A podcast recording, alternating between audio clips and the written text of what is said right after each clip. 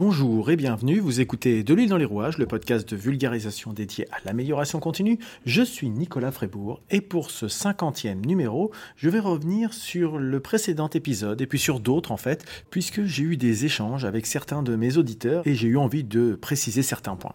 Bonne écoute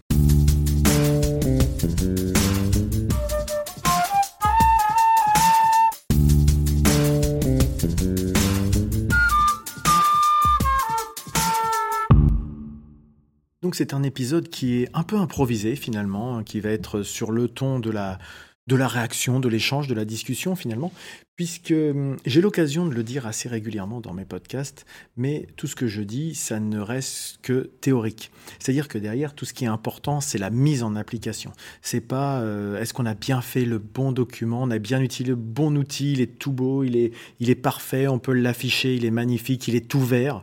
Et ça, c'est l'exact contraire justement de ce qu'il faut faire, à mon avis. C'est-à-dire qu'il vaut mieux avoir un outil un peu moins parfait, mais qui est vraiment appliqué, d'avoir quelque chose qui va être bien pensé, qui va être peaufiné, qui va être très joli, mis en forme avec des couleurs, avec euh, une charte graphique, etc., mais qui va rester sur un bureau ou qui va ne servir à rien parce que personne ne l'utilise, personne ne l'exploite, personne ne l'analyse. Et ça, c'est malheureusement souvent des travers qu'on peut rencontrer. Et donc que ça soit l'AMDEC, la matrice d'Eisenhower que j'ai pu présenter dans les sujets relatifs à la gestion du temps, que ça soit le PESTEL, que ça soit le SWOT, etc., ou même n'importe quel type d'indicateur, le problème c'est que euh, ça ne sont que des outils, ce ne sont pas des fins en soi. Et on se retrouve souvent à avoir des, des managers qui veulent avoir euh, tout au vert, qui veulent pouvoir se présenter sous un bon angle et par cela, ils utilisent l'outil pour se valoriser. Mais euh, pour moi, c'est une question d'ego et c'est pas du tout une question qui va répondre aux problématiques de l'entreprise et de son contexte. Et moi, c'est complètement à l'envers d'une démarche d'amélioration continue. Et, si ce que je dis assez régulièrement également, c'est que les chiffres, on leur fait dire ce qu'on veut. Ça ne sont que des valeurs, ça ne sont que des faits. Euh, l'idéal, c'est qu'ils soient le plus neutre et le moins interprétable possible. Mais euh, je ne suis pas complètement dupe et naïf, hein, vous inquiétez pas. Je sais que dans les entreprises, malheureusement, quand on a un mauvais résultat, mais qu'on veut le transformer en résultat positif, ou parce que ça nous arrange à des fins stratégiques, euh, globales ou individuelles, euh, ça peut également se rencontrer, ce type de dévoiement des outils euh, par rapport à leur euh, objectif initial. Donc encore une fois, il faut éviter de piloter par les indicateurs, plutôt piloter par les objectifs. parce qu'un indicateur, effectivement, bah, il peut être tout vert, bah, super, on est en vert. La question derrière, c'est oui, ok, c'est ouvert, mais est-ce que nos objectifs sont atteints? Parce que finalement, avoir des indicateurs au vert, mais pour finalement ne répondre à aucun objectif, n'atteindre aucune cible fixée et ne gagner en performance sur aucun point, euh, c'est quand même hyper contre-productif. Et ça, ça dessert beaucoup les démarches d'amélioration continue qui sont uniquement pilotées par les indicateurs. Je vais prendre un exemple qui peut être tout bête en accidentologie. Euh, on a beaucoup d'accidents, on se dit on va mettre en application telle, telle, telle, telle action et on va se concentrer dans nos indicateurs uniquement sur l'application des actions. Et on ne se pose pas la question de savoir si ça fait baisser l'accidentologie. Donc on va être au vert sur tous nos indicateurs, mais par contre, nos accidents vont toujours être aussi élevés. Et ben, pour moi, c'est une erreur, c'est-à-dire qu'on pilote par les indicateurs et pas par les objectifs. Donc derrière, voilà, comme je disais, je suis pas naïf, euh, je me mets pas le doigt dans l'œil. Je sais qu'en interne, dans les entreprises, la politique interne c'est quelque chose de très important, voire de souvent presque plus important que le client final. On essaye de finalement s'orienter sur son meilleur jour, voire même dans certaines entreprises, et j'en parle encore en début de semaine. Un effet pervers, c'est quand on pilote comme ça, on est toujours débordé, on se met toujours des actions, et derrière une action, on a toujours un indicateur. Par contre, euh, finalement, la priorité de ces actions, euh, leur contribution à l'atteinte des objectifs de l'entreprise, on ne le mesure que très rarement. Et si on allait jusqu'au bout de la démarche, on se rendrait compte que bah, certains indicateurs, certaines actions sont finalement assez inutiles. C'est chronophage, euh, ça fait joli euh, pour euh, se faire mousser, ça flatte l'ego parce que bah, on est au vert, donc c'est vachement bien. Mais pour moi, une entreprise qui est tout le temps au vert sur tous ces indicateurs, c'est plutôt un sujet de doute pour deux raisons. Ça peut vouloir dire, par exemple, qu'il y a des choses qui sont un peu mises sous le tapis et qu'on fait ressortir que ce qui est bien. Ou alors, ou et, ça peut être les deux, c'est-à-dire que finalement, bah, l'entreprise, euh, elle a zéro ambition. Euh, elle euh, ne cherche pas à être dans l'amélioration continue. Elle ne cherche pas de la performance. Elle se dit, bah, par exemple, on a une cible à 70%. Ça fait 10 ans qu'on est à 70% de l'atteinte de cet objectif. Bah, on est là. La performance, c'est se dire, bah, ça fait 6 mois, 1 an qu'on est à 70. Et ben, essayons d'atteindre les 75. Euh, mais encore une fois, pas uniquement avec de la pensée magique, en se disant, voilà, on va atteindre les 75 parce qu'on va mettre en place telle, telle, telle action qui derrière vont être suivies par des indicateurs à la fois d'application, mais aussi de performance. Et derrière, on fait un retour d'expérience pour savoir ce qui a marché, ce qui n'a pas marché, et s'il faut réorienter, etc. Et si on s'aperçoit que les 73 étaient trop ambitieux, peut-être qu'on réduit la voilure, peut-être qu'on réoriente nos actions, peut-être qu'on se donne plus les moyens. Parce que souvent, c'est ça la problématique, c'est qu'on n'a pas les moyens de nos ambitions et que bah, plutôt que de le faire ressortir dans un indicateur ou à travers un outil, on essaye d'aménager l'outil pour qu'il soit plus euh, positif possible. Alors je dis pas qu'il faut se faire mal pour se faire plaisir, c'est pas du tout l'idée. Euh, mais par contre, attention à pas se voiler la face en se disant si c'est vert, tout le monde va être content. J'ai rencontré plein d'entreprises où au contraire, quand tout est vert, la direction a dit euh, non mais c'est pas possible. Rien n'est parfait dans l'entreprise. Il suffit que je fasse le tour des, ateliers ou des bureaux pour qu'on me fasse des, remarques sur des choses qui ne fonctionnent pas. Vous pouvez pas me dire que tout est vert. Donc euh, ça, pour moi, c'est le vrai rôle d'un ou d'une équipe de dirigeants, c'est de se dire, soit nous, on prend nos décisions sur la base d'éléments factuels, la prise de décision basée sur les preuves, hein, comme c'est évoqué dans la norme ISO 9001, euh, et donc, nous, on veut que nos preuves, elles soient irréfutables. Donc, en tout cas, pas interprétables.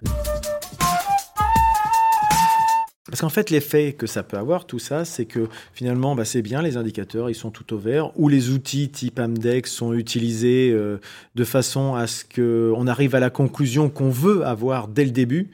Euh, et donc, c'est un prétexte. Et au final, bah, ça désinvestit les gens. Ils sont plus impliqués. Ils disent, de toute façon, on connaît la conclusion avant même d'avoir commencé. Donc, quel est l'intérêt qu'on s'implique et qu'on fasse cette démarche d'analyse? Donc euh, voilà, quand l'outil est dévoyé, malheureusement, c'est hyper contre-productif à, mes yeux. Et ça devrait être le contraire pour moi. C'est-à-dire que, comme j'ai déjà dit, ça doit être des outils de décision, ça doit être des outils de pilotage, euh, les différents outils indicateurs. Mais ce sont aussi des outils de travail collaboratif, de mettre, euh, je l'avais dit dans l'AMDEC d'ailleurs, d'avoir plusieurs expertises autour de la table, plusieurs sensibilités, qui permet de se dire, finalement, quand on a terminé ce travail, cette analyse, on est plus ou moins d'accord, mais en tout cas, on a une vision assez homogène de là où on veut aller. Euh, parce qu'effectivement, entre un qualiticien, entre quelqu'un de la prod, entre quelqu'un des services financiers, entre un directeur, entre un responsable commercial euh, pour certains types de produits, tout le monde va pas avoir la même sensibilité. Il y en a qui vont être beaucoup plus dans le contrôle, d'autres qui vont être beaucoup plus dans il faut défricher le marché, d'autres qui vont dire ouais mais attention la technique ou alors attention ça va coûter cher, etc. Et tout ça, ce sont les sensibilités qu'on a dans une entreprise. Et si on n'arrive pas à se mettre d'accord autour de la table, faut pas euh, être surpris si derrière, en opérationnel, on travaille en silo, on n'échange pas, euh, on a même des fois des décisions et des actions contradictoires euh, au sein de l'entreprise et des dysfonctionnements qui apparaissent, des non-conformités, des insatisfactions clients, etc., etc. Pour moi, ce sont un peu ces indicateurs sont des indicateurs, des révélateurs d'un mode de fonctionnement dans l'entreprise. Et donc, quand moi, à titre personnel, j'arrive dans des entreprises et qu'on me présente des tableaux de bord, euh, les, premières, choses que je regarde dans, un, dans une entreprise en général, c'est euh, la politique et euh, le tableau de bord. Déjà pour voir si tout est cohérent.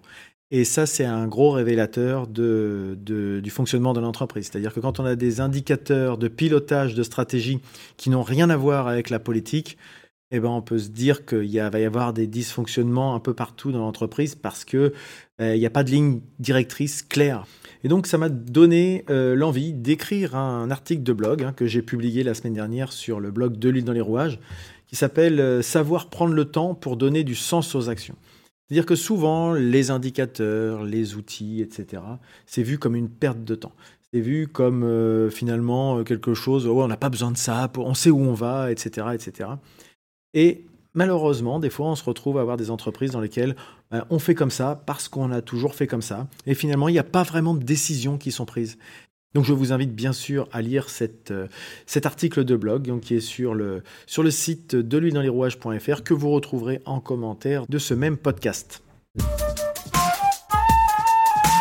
Donc voilà, j'ai voulu faire cet épisode euh, improvisé, euh, plus dans l'instant, un peu à chaud parce que c'est un peu la tendance que j'ai en ce moment entre les, les, différents types de profils que je rencontre avec euh, bah, des, des, fois des collaborateurs un peu désabusés parce que bah, on leur demande de faire des choses sans, sans comprendre le sens, sans l'intérêt, en disant oui, bah, ça on sait que ça va servir les intérêts de nos chefs nos chefs, nos managers, nos dirigeants, mais euh, on ne sait pas trop pourquoi, on ne sait pas à quoi ça sert, ce qu'on fait, on ne comprend pas notre contribution, on n'a pas de retour sur tout ce qu'on fait, etc.